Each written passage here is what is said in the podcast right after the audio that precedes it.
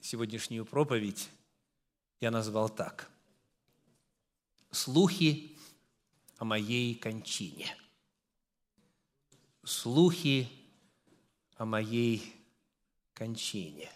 Кто помнит, кому эти слова принадлежат? Спасибо. Марку Твену.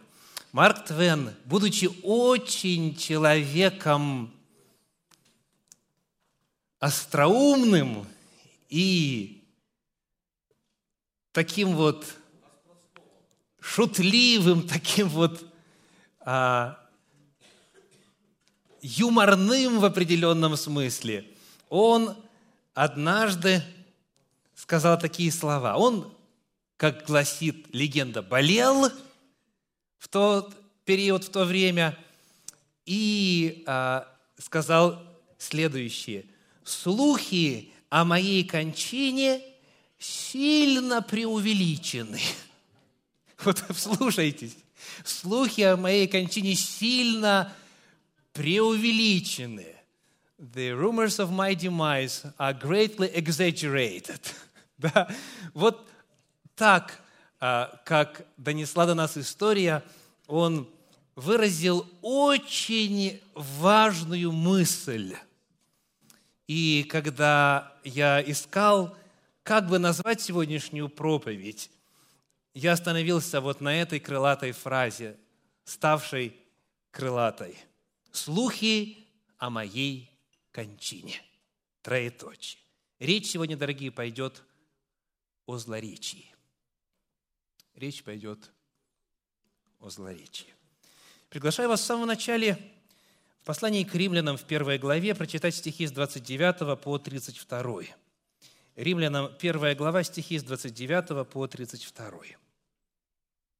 «Так что они исполнены всякой неправды, блуда, лукавства, корыстолюбия, злобы – исполнены зависти, убийства, распри, обмана, злонравия, злоречивы, клеветники, богоненавистники, обидчики, самохвалы, горды, изобретательны на зло, непослушны родителям, безрассудны, вероломны, нелюбовны, непримиримы, немилостивы. Они знают праведный суд Божий, что делающие такие дела достойны смерти – Однако не только их делают, но и делающих одобряют. В этом длинном списке есть одно слово, на котором я прошу сосредоточить ваше внимание. Это слово «злоречивы». Что будет с такими? Каков приговор злоречивым, согласно прочитанному отрывку?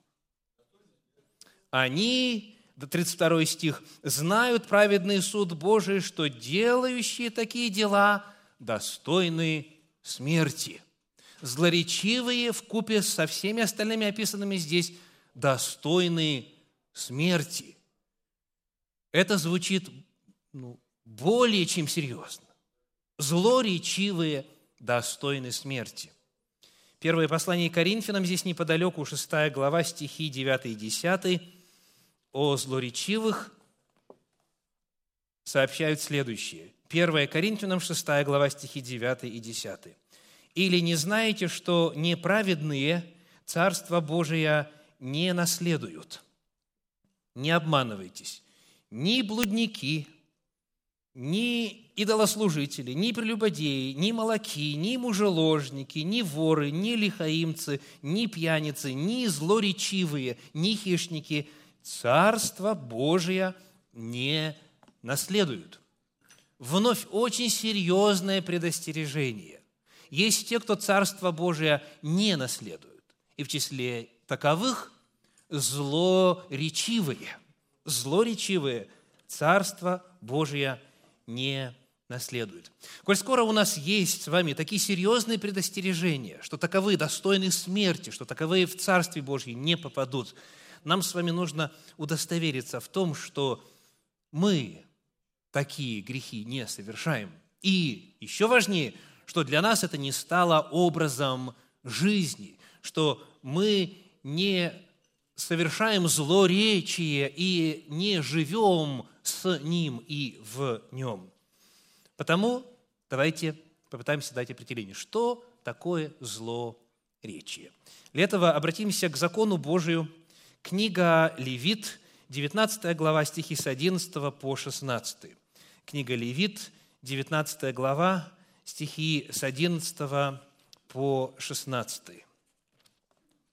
Здесь у нас целый ряд заповедей. И я попрошу вас, когда мы будем читать этот отрывочек, найти те заповеди, которые относятся к речи человека.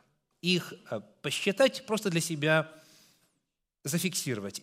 Левит, 19 глава, стихи с 11 по 16. «Не крадите, не лгите и не обманывайте друг друга». Есть заповеди о речи? Да, прозвучали. «Не клянитесь именем моим во лжи, и не бесчести имени Бога твоего, я Господь. Не обижай ближнего твоего и не грабительствуй, плата наемнику не должна оставаться у тебя до утра. Не злословь глухого, и пред слепым не клади ничего, чтобы приткнуться ему. Бойся Бога твоего, я Господь.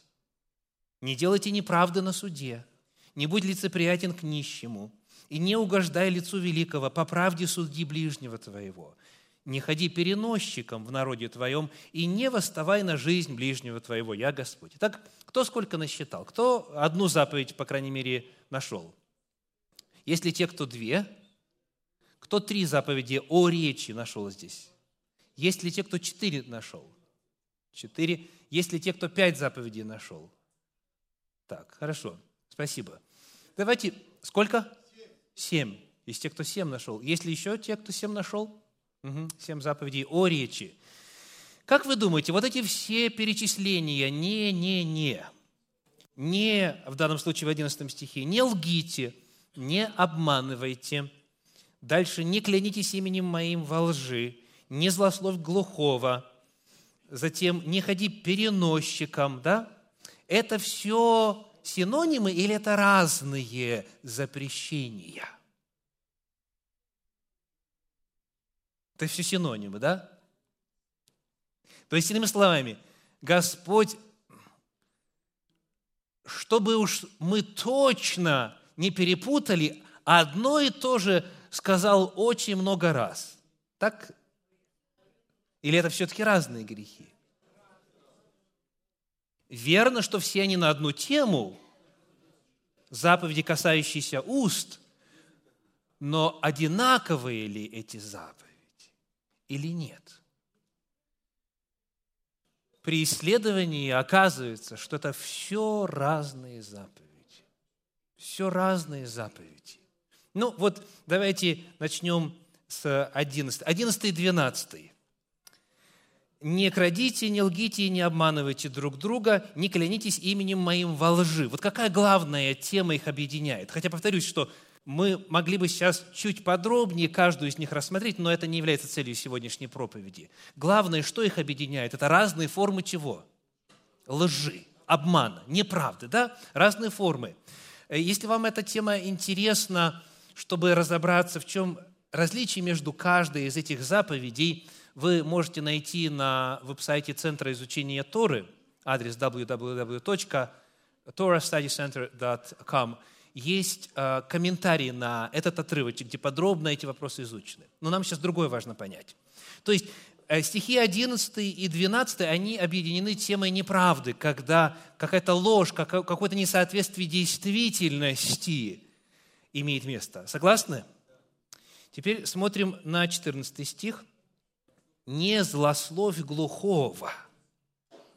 Как вы думаете, это, это повторение вопроса лжи или что-то другое? О лжи уже сказано. Не обманывать, не лгать, не говорить неправду уже сказано. Тут же, вот, стих назад, пару строчек назад. Не злословь – это что-то иное это что-то другое. Правду только можно говорить, об этом уже сказано в 11-12 стихе. А вот тут появляется новая тема – злословие. Заповедь, запрещающая ложь и обман, уже выражена, а здесь нарушается что, если человек злословит? В чем суть злословия? Дословно, если по синодальному переводу идти, злые слова. Так, ну, кто мог бы синонимы предложить? Злые слова – это какие слова? Оскорбления. Еще кто-то может предложить что-то? Сплетни. Ну, давайте мы чуть-чуть вперед забежим, и 16 стих прочитаем. «Не ходи переносчиком в народе твоем». Так? Вот тут сплетни, да, наверняка. «Не ходи переносчиком в народе твоем, и не восставай на жизнь ближнего твоего». А, видите, термин «сплетни» здесь не используется, и тождественен ли термин «сплетни» в русском языке термину, который используется здесь в подлиннике, в еврейском языке – об этом есть отдельная проповедь э, в цикле проповедей «Святость уст». Вы можете ее найти на веб-сайте Центра Духовного Просвещения www.russiancenters.com. Есть цикл проповедей «Святость уст», и среди них а, сплетни, отдельная-отдельная тема. Злословие. Это не вопрос лжи, это нечто иное – чтобы в этом удостовериться, давайте прочитаем с вами из апостольских писаний. Послание в Колоссы, 3 глава, стихи с 8 по 10. Много подобных есть отрывков в Библии. Посмотрим хотя бы на один из, так сказать, новозаветной эпох. Итак, послание в Колоссы, 3 глава, стихи с 8 по 10. 3 глава с 8 по 10. «А теперь вы отложите все – гнев, ярость, злобу, злоречие, сквернословие уст ваших. Не говорите лжи друг другу, совлекшись ветхого человека с делами его и облегшись в нового, который обновляется в познании по образу создавшего его. Итак, какие грехи уст здесь у нас перечислены? Первое, в восьмом стихе, давайте снова на восьмой посмотрим. Злоречие, то есть отложите злоречие, потом что? Сквернословие – это одно и то же. Нет, конечно же. Злоречие, и от злоречия откажитесь, и от сквернословия откажитесь, и еще чего девятый стих? Еще какой грех уст? От, девятый стих, от лжи, не говорите лжи друг другу. Итак, Злоречие, сквернословие и ложь – это разные грехи. Они представлены как отдельные в Торе Господне, в Пятикнижье Моисеевом. Они представлены как разные в апостольских писаниях и не единожды. Несколько раз в Священном Писании есть список того, что недопустимо, в том числе и в послании к римлянам в первой главе, о чем мы уже читали с вами. Там отдельно говорится о таком грехе уст и отдельно о злословии. Злословие – это не ложь. Тут отдельная заповедь. Злословие – это не сквернословие, это отдельная заповедь. Злословие, если говорить, исходя из этимологии русского языка, это злые слова. Злые слова. Как еще этот термин, а, или как, скажу по-другому, как еще это негативное явление выражается в Священном Писании. Злословие и есть еще синоним, то есть то же самое. Зло, речие, спасибо. Злословие, злоречие. Одно и то же понятие, один и тот же грех. Что же это такое? Возвращаемся к книге Левит. В классическом комментарии на этот отрывок, в комментарии Санчина написано – подобное поведение запрещено, речь идет о злоречии, даже если все рассказанное чистая правда. Распространение любой информации о человеке с целью выставить его в невыгодном свете, возбудить зависть окружающих, нанести моральный или материальный ущерб является прямым нарушением запрета Торы, сформулированного в этом стихе. То есть злоречие – это очень точное отражение сути этого запрета. Злословие, то есть злая, негативная, недобрая информация, недобрые слова о человеке, которые в действительности являются правдой. Правдой. Потому что ложь – это отдельная заповедь. Сквернословие – это отдельная заповедь. Злоречие – это запрет рассказывать правду, которая выставляет человека в негативном свете, наносит удар его репутации, его доброму имени и так далее. Злоречие – это правда, которая вредит человеку. Вот об этом идет речь. Это запрещает Тора Господня, это запрещает Господь в апостольских писаниях. И кто злоречием занимается, тот достоин смерти, тот Царствие Божие не обретет.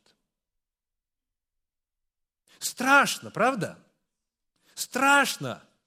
Потому что стоит двоим, троим встретиться, как правило, разговор обязательно начинается в конечном итоге, по крайней мере, о других людях.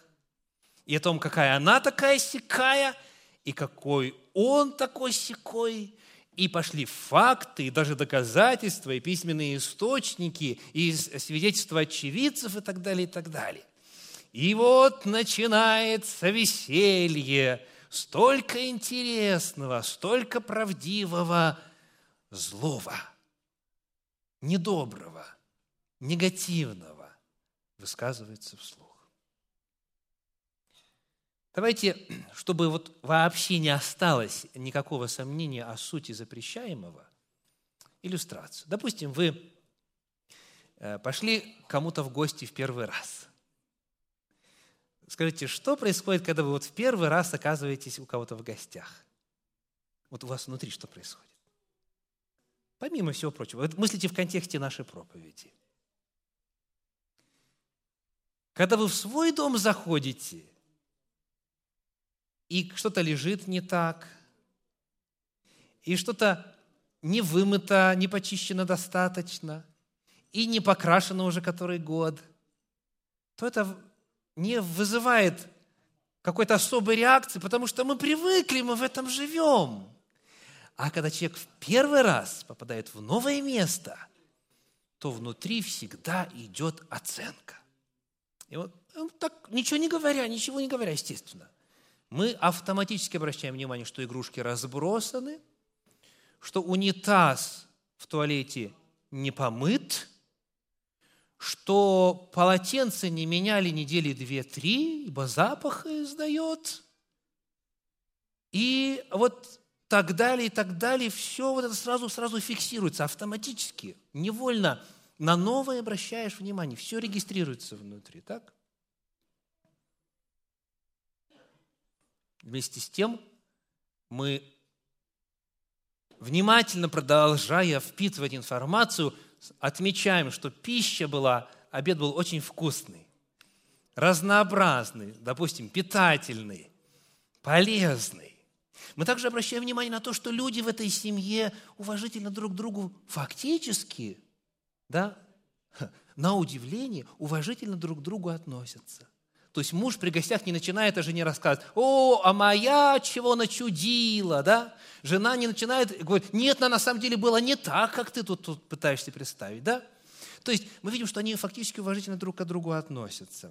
Они вежливо э, от, вот, общаются, обращаются. Они детей очень любят, и это видно. И, и дети получают и одобрение, и необходимую поддержку и так далее – и вот визит заканчивается, вы уходите э, из гостей, наполненные впечатлениями. Вот кто-нибудь испытывал то, о чем я сейчас рассказываю? Можете руку поднять? Так? Я сейчас о вас говорю. Я о вас говорю. Я о всех говорю, человеках, да? Это автоматически происходит. Когда приходишь в гости в первый раз в какое-то место, все фиксируешь, обычно все регистрируется. Да, есть люди рассеянные с известной улицы, помните, там, я сейчас их не, не беру в расчет. Но, как правило, оно автоматически вот так вот все впитывается, регистрируется внутри. И вот теперь начинается то, о чем сегодняшняя проповедь. В этой ситуации у нас есть три лица. Первое – говорящий, то есть вы. Есть собеседник. И есть вот третье лицо, давайте мы его назовем отсутствующий. Отсутствующий. И вы рассказываете, вот знаешь, после богослужения в день Господень я, а, допустим, навестил или навестила такую-то, такую-то семью. И вы начинаете с собеседником рассказывать об отсутствующем или отсутствующих, вести разговор на тему о них, делиться своими впечатлениями. И вот здесь теперь возможны варианты. Скажите, вот во свете того, что я э, только что описал, во свете тех данных, которые уже у нас в это уравнение введены, скажите, если вдруг вы своему собеседнику об отсутствующих скажете следующее, эта семья страшные грубияны, то какая заповедь будет нарушена? Не произноси ложного свидетельства, да, не лгите, не лгите. То есть почему Потому что они, наоборот, не грубияны, они, наоборот, уважительно относятся, а они, наоборот, э, ласково, полюбовно друг с другом общаются и так далее. Да? То есть это был бы грех лжи. Это был бы грех лжи. Теперь, а если бы вы сказали, эта семья такая неопрятная, нарушили бы вы заповедь «не произноси ложного свидетельства»? Нет, не нарушили. Почему? Потому что игрушки разброшены, унитаз не помыт и полотенце воняет.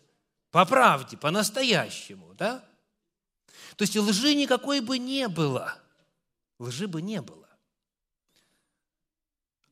А какая заповедь нарушена? Злоречие, злословие. Вашему собеседнику – в отсутствии того, о ком идет речь, ничего негативного о нем нельзя говорить. Вот какова Божья заповедь. Даже если это правда, нельзя ничего негативного рассказывать об отсутствующем. А если бы вы сказали, в этой семье так вкусно готовят и с такой любовью относятся друг к другу, какую заповедь бы вы нарушили? Правильно, никакую.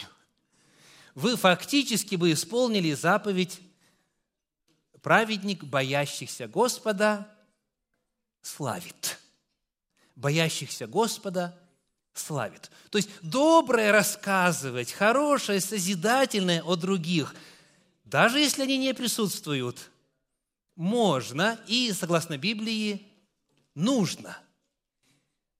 Лгать вообще нельзя, потому что участь лжецов в озере Огненном, а лжи очень много сказано, и, слава Богу, это, как, как правило, большинство христиан и иных верующих усвоили. Но такая же судьба, дорогие, ожидает тех, кто совершает злоречие, злословие. Кто говорит, сообщая правду, без присутствия человека, о нем кому-то что-либо негативное.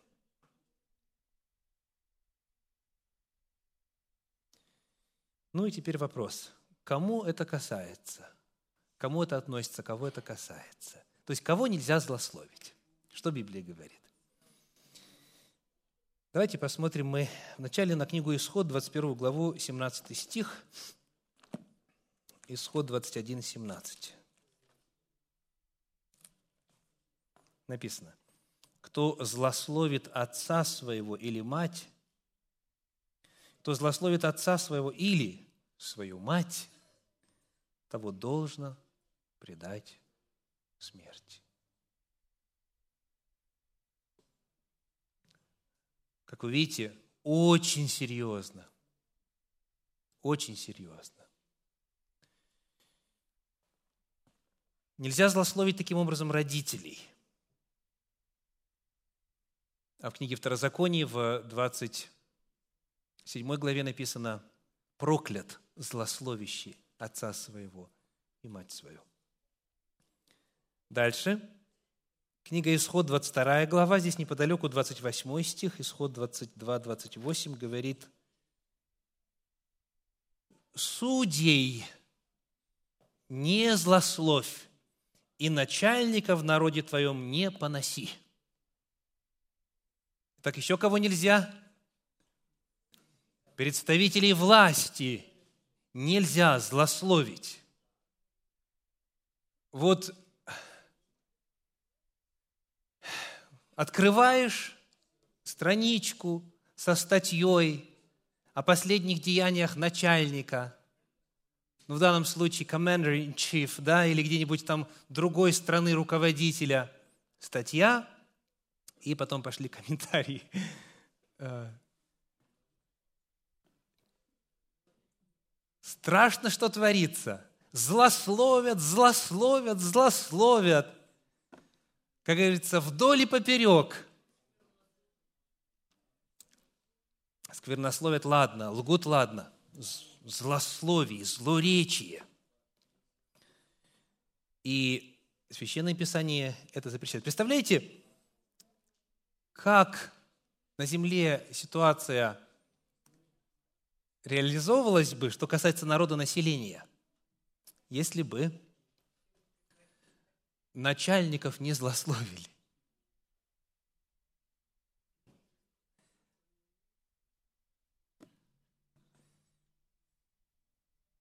Теперь еще одна категория, кого нельзя злословить. Левит 19.14.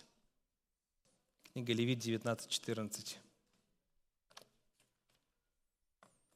Не злословь кого? Глухого. А тут-то какая будет беда? Ему что не говори, он не слышит. То есть, иными словами, он эмоционально не пострадает. Не злословь глухого. Он ведь не обидится. Почему его-то нельзя?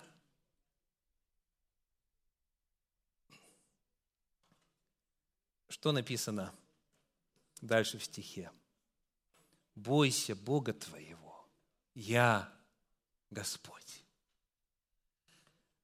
То есть, даже человек, который не слышит ваши слова, даже человек, который не слышит ваши слова в силу глухоты своей физической, в силу того, что толстая стена между вами или большое расстояние, то есть человек, который не слышит, не присутствует, не в состоянии воспринять информацию – это делать нельзя. Бойся Бога. Господь все слышит. Я, Господь, говорит Священное Писание. Вновь, обращаясь к классическому комментарию на этот отрывочек, читаю, Тора запрещает злословить кого бы то ни было. Запрет злословить глухого приведен для того, чтобы человек пришел к выводу, если нельзя злословить глухого – если нельзя злословить глухого, то тем более нельзя произносить злословие в адрес человека, который слышит. Потому, когда мы доходим до апостольских писаний, совершенно определенно, злоречивые достойны смерти. Неважно, глухого они злословят или не глухого. Любого человека нельзя злословить. Но что можно делать? В 19 главе книги Левит – Читаем 18 стих. Давайте 17, 17.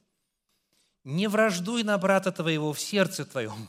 То есть, если вот увидел что-то и, и понимаешь, что надо сказать, или ты не согласен, да, или внутри буря возмущения, и появляется вражда в сердце, не враждуй на брата в сердце твоем, и что дальше?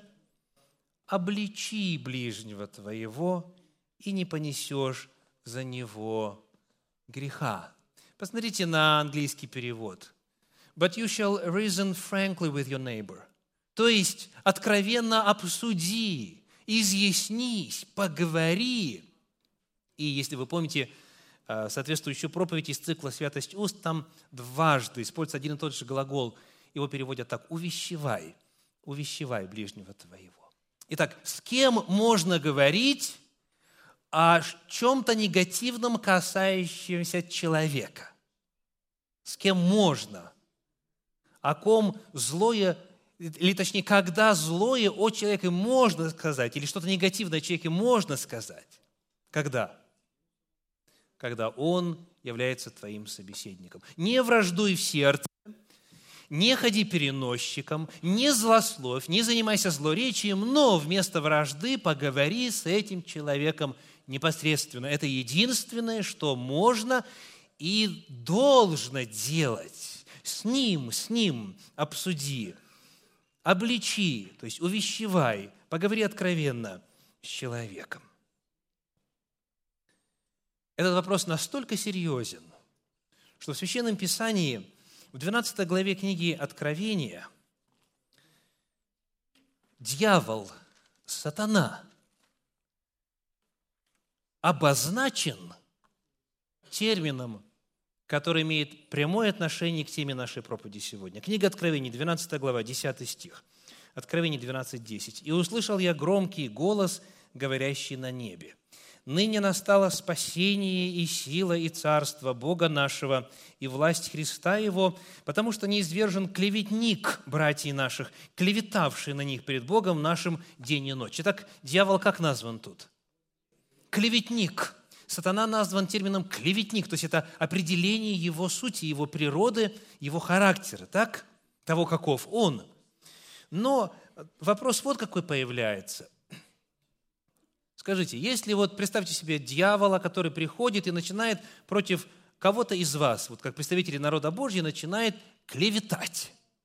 Дайте, пожалуйста, определение о клевете. Что это такое? Клевета – это вот исходя из современного русского языка, это, это обман, это ложь. Порочащий, обман порочащий человека. Да? То есть клевета, ну, допустим, а, обман может быть какой? Ел ли ты сегодня помидоры? Если человек говорит, ел, а на самом деле не ел, то это обман, но это не клевета. А клевета – это ложь, обман, направленный на другого человека. Это именно ложь. Так вот, представьте себе, дьявол приходит к Богу и говорит, такой-то, такой-то сегодня прелюбодействовал. Так? А это ложь. На самом деле этого не было. Скажите, каковы шансы у дьявола? Будет ли он успешен там у Божия престола? Что Бог ему скажет? Что вы бы ему сказали? То есть всеведущий Бог и ложь в его присутствии – это понятия несовместимые. Дьяволу никогда не позволено было бы стоять в Божьем присутствии и о нас с вами рассказывать ложь.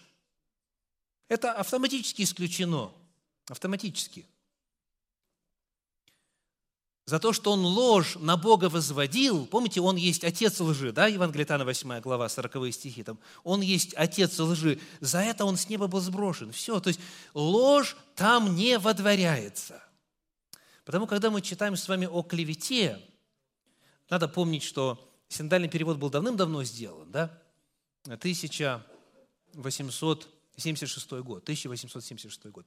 И если открыть словарь Даря, словарь Даля – то там клевета по-другому определяется. И прямо так и написано, что это может быть правдой. Но у нас, а, слава Богу, у нас есть возможность к современным переводам обратиться. Вот послушайте, что говорит перевод Российского библейского общества. Сказано «сброшен обвинитель наших братьев, обвиняющий их». Не клеветник, не лжец. Лжец уже давным-давно – потерял доступ к Божьему престолу. Но был момент, и была эпоха, согласно 12 главе книги Откровения, когда дьявол мог перед престолом Божьим что делать в отношении нас? Обвинять. То есть говорить правду о нас, для того, чтобы нас представить в негативном свете. Вот что делает дьявол. Дьявол, помимо того, что он лжец, помимо того, что он клеветник, это все верно, он еще и обвинитель. Сброшен обвинитель братьев, братьев наших, обвиняющих их. И в подлиннике используются соответствующие слова, которые как раз-таки означают именно вот это вот обвинение, то есть сообщение какой-то информации, правдивой информации, правдивой информации. Это в действительности соответствует реальности с целью выставить человека в негативном свете. Злословие – это дьявольская черта. Злоречие – это то, что дьяволу присуще.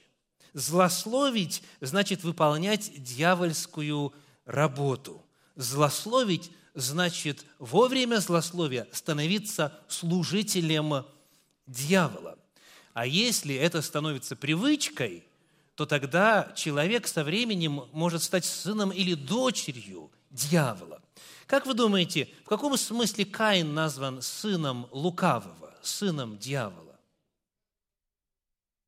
В том смысле, что он поступал как дьявол. Потому, если человек злоречив, если человек совершает грех злоречия, он уподобляется дьяволу, и, соответственно, и участь дьявола наследует. Что же делать? Что же делать? Первое послание Коринфянам, 6 глава, перечисляя список или предлагая список тех, кто не наследует Царствие Божье, слава Богу, на этом не останавливается. Давайте вновь вернемся к первому посланию Коринфянам, 6 главе, и прочитаем стихи с 9 по 11. 1 Коринфянам, 6 глава, стихи с 9 по 11. «Или не знаете, что неправедное Царство Божие не наследуют? Не обманывайтесь, ни блудники, ни идолослужители, ни прелюбодеи, ни молоки, ни мужеложники, ни воры, ни лихаимцы, ни пьяницы, ни злоречивые, ни хищники Царство Божие не наследуют». И теперь звучит благая весть. 11 стих. «И такими были некоторые из вас». И такими были некоторые из вас. Что это означает, дорогие? Что сейчас, сейчас злоречие в вашей жизни отсутствует. Это означает, что вы победили злоречие. Вы были злоречивы, но теперь вы не злоречивы. Такими были некоторые из вас. Но, слава Господу, омылись, осветились, оправдались именем Господа нашего Иисуса Христа и Духом Бога нашего. То есть благая весть заключается в следующем. Во-первых, можно попросить прощения, можно омыться. Это единократное событие, попросить прощения за грехи злословия, злоречия. То есть это означает на практике, вспомнив, исповедать перед Богом злоречие в адрес ближнего. Вот это было сказано, вот это было сказано, вот это было сказано и так далее. И за это попросить прощения у Господа. И в силу того, что кровь Иисуса Христа омывает от всякого греха, потому что Он за все грехи умер, за грехи всего мира, можно получить прощение. Но это еще не все. Благая весть продолжается дальше. И сказано, вы, 11 э, стих, освятились. А это уже к чему? Что такое освящение? Это фактическое очищение от греха. Не только вины греха, но проявление греха. Потому и сказано, вы такими были. То есть Господь дает нам возможность востребовать Божью силу для освобождения от этой привычки. Первое, что нам нужно, получить прощение. Второе, что нам нужно, получить победу силой Божьей, получить победу над этой греховной привычкой. Вот это первое, что можно сделать. Второй отрывочек – Послание евреям, 10 глава, 24 стих. Евреям 10, 24. Евреям 10, 24.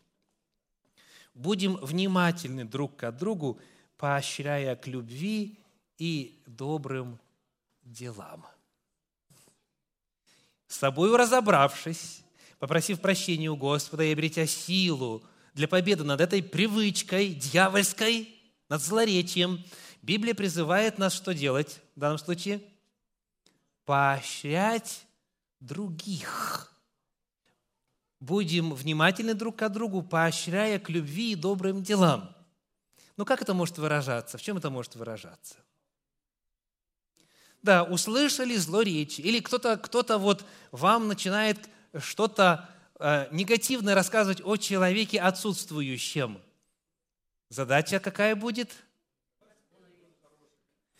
Задача будет поощрить этого человека, боящийся Господа, славить. То есть объяснить с любовью, тактично, найти слова, найти нужную интонацию, но помочь человеку понять, что нельзя, нельзя это делать. То есть поощрять других к тому, чтобы не совершать злоречие. Еще один отрывочек, 2 Тимофею 3 глава, 1-5 стихов. «Знай же, что в последние дни наступят времена тяжкие, Ибо люди будут, и дальше пошел длинный список. Люди будут сребролюбивы, горды, надменны, злоречивы, родителям непокорны, неблагодарны, нечестивы, недружелюбны, непримирительны, клеветники, отдельное, невоздержаны, жестоки, не любящие добра, предатели, наглые, напыщены, более сластолюбивы, нежели боголюбивы, имеющие вид благочестия, силы же его отрекшийся таковых, удаляйся. Итак, снова мы видим, что есть грех клеветы, а есть грех во втором стихе, грех злоречия. Они будут злоречивы. Итак, э, что делать, исходя из этого стиха? Удаляться. Таковых удаляйся. То есть попробовал, да, поощрял к добрым делам и так далее, попытался вразумить, попытался вдохновить. Но если не помогает, то от злоречивого человека надо удалиться. То есть просто держи дистанцию. Когда? Когда начинается злоречие. Когда происходит нарушение Божьего закона. Потому что наша задача в любом случае оказывать благотворное влияние на всех людей вокруг нас. Но когда злоречие осуществляется, просто уходишь. 1 Коринфянам 5 глава стихи с 11 по 13. 1 Коринфянам 5 глава стихи с 11 по 13.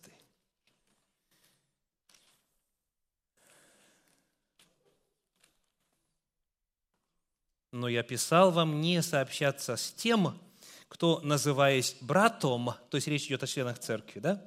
Кто, называясь братом, остается блудником или лихаимцем, или идолослужителем, или злоречивым, или пьяницей, или хищником, с таким даже и не есть вместе. Итак, что делать?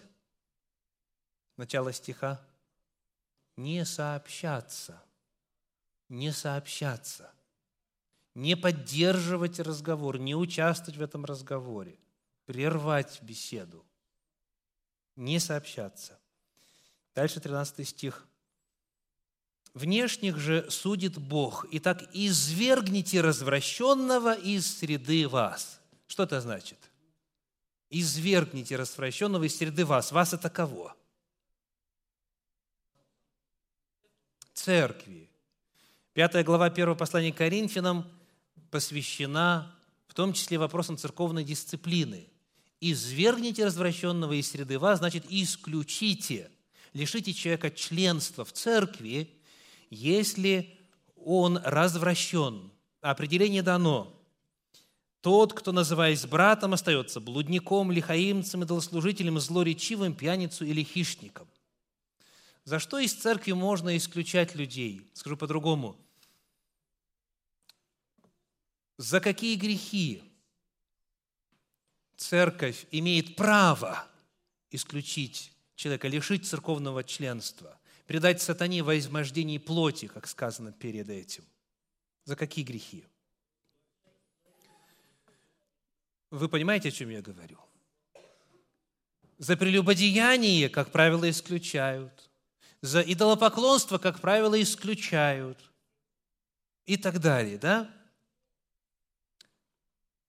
Библия говорит, извергните из среды себя человека, который, называясь братом, остается. То есть это не означает, что человек, знаете, по привычке или по слабости или в полугнева. Нет, он не хочет меняться, он остается. Это его образ жизни, то есть он злоречив или она злоречива, и вот такое остается – если после увещевания, поощрения к любви и добрым делам, после бесед, после молитв, постов и так далее, и так далее, ничего не меняется, что Библия говорит, надо сделать? Исключите. Потому что этот горький корень, он может отравить многих, он может осквернить многих. И есть, к сожалению, целые общины, которые стали большими специалистами по злоречию разговаривают, говорят, а ты слышал, а ты читал, а ты видел, и пошло, пошло, поехало. Это страшное дело. Страшное дело. Если вы друг друга угрызаете и съедаете, пишет апостол Павел, помните, что произойдет? Берегитесь, как бы вам не истребить друг друга. Послание к Галатам, 5 глава. Да не допустит Господь подобного в среде народа Божьего. Итак, сегодня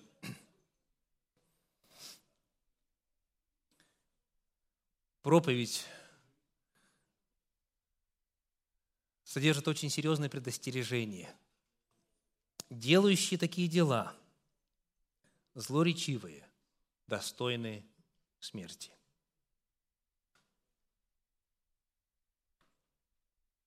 Злоречивые Царство Божие не наследуют. Это очень и очень серьезно. Слава Богу, любой из нас может воспользоваться голговской жертвой и попросить прощения у Господа за злоречие и обрести силы от Него, принять ум Христов, силу Духа Святого для того, чтобы освободиться от злоречия. Облекитесь, облекитесь в нового человека, который обновляется по образу создавшего его, где уже нету зло речи. Облекитесь во Христа Иисуса, обретите в Нем и прощение, и силу для преодоления злоречия. Если вам хотелось бы изучить эту тему подробнее, есть проповедь, которая называется «Но ведь это же правда!» восклицательный знак на нашем веб-сайте. Есть проповедь «Но ведь это же правда!» а также целый цикл проповеди «Святость уст».